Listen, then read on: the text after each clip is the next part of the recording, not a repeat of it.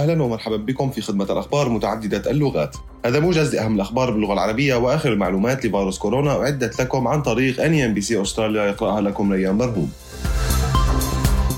في جميع أنحاء فيكتوريا تم تطعيم أكثر من 92% من الأشخاص الذين تبلغ أعمارهم 12 عاما فما فوق بشكل كامل وتلقى 94% جرعتهم الأولى.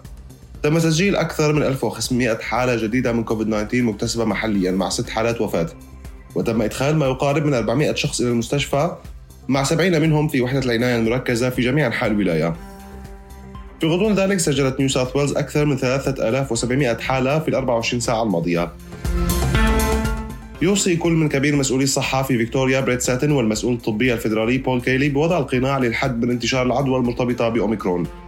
يقول القائم بأعمال رئيس الوزراء جيمس ميرلينو أنه يدرس هذه النصائح الصحية الأخيرة والتي تدعو إلى قواعد أقنعة أكثر صرامة. بما في ذلك ضرورة ارتدائها في الداخل في الفترة التي تسبق عيد الميلاد. قال ميلنو أنه لم يتخذ أي قرارات لتجديد قواعد القناع بعد لكن فريق الصحة العامة سينظر في هذه النصيحة. تطالب مجموعات الأعمال والنقابات الحكومة الفيدرالية بتمويل الاختبارات السريعة لتجنب فقدان الأشخاص المعرضين للخطر. مع تزايد الطلب على هذه الاختبارات في الفترة التي تسبق عيد الميلاد بدأ العديد من بائعي التجزئة الرئيسيين في البيع.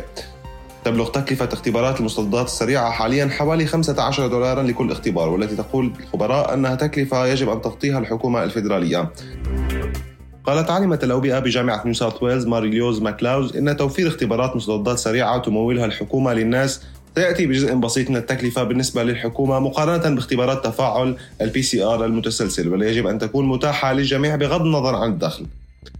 تحث السلطات الصحية الناس على الحصول على جرعة معززة من كوفيد 19 في أقرب وقت ممكن. توفر الجرعة المنشطة لمن تزيد أعمارهم عن 18 عاما والذين سبق لهم أخذ جرعتين من اللقاح. لا تزال الجرعات الثالثة متاحة لأولئك الذين تلقوا أول جرعتين في الخارج طالما أن اللقاحات المعطاة هي اللقاحات المعتمدة للاستخدام في أستراليا. للأشخاص الذين تتراوح أعمارهم بين 12 عاما و17 عاما غير مؤهلين الآن للحصول على جرعات ثالثة. ستكون معظم الجرعات الثالثة من فايزر وموديرنا وكلاهما مناسب كجرعة ثالثة. حتى لو تم إعطاء علامة تجارية مختلفة للقاح للجرعتين الأوليين. الفترة الزمنية الحالية الموصى بها بين الجرعة الثانية والجرعة الثالثة هي خمسة أشهر ولكن هذا قيد المراجعة حاليا. تواصل حكومة الولاية والسلطات الصحية التأكيد على أهمية التطعيم وتلقي جرعة ثالثة بمجرد أن تكون مؤهلا. تتوفر التطعيمات في العيادات العامة والصيدليات ولا يلزم تحديد موعد في المواقع التابعة لحكومة الولاية. تذكر أيضا إجراء الاختبار إذا ظهرت عليك أي أعراض بعد حضور أي تجمع أو احتفال كبير في هذا الوقت من العام. كانت هذه أخبار اليوم قدمها لكم ريان برهوم. شكرا جزيلا على الاستماع. نلتقي في المرة القادمة بمزيد من الأخبار. بأمان الله.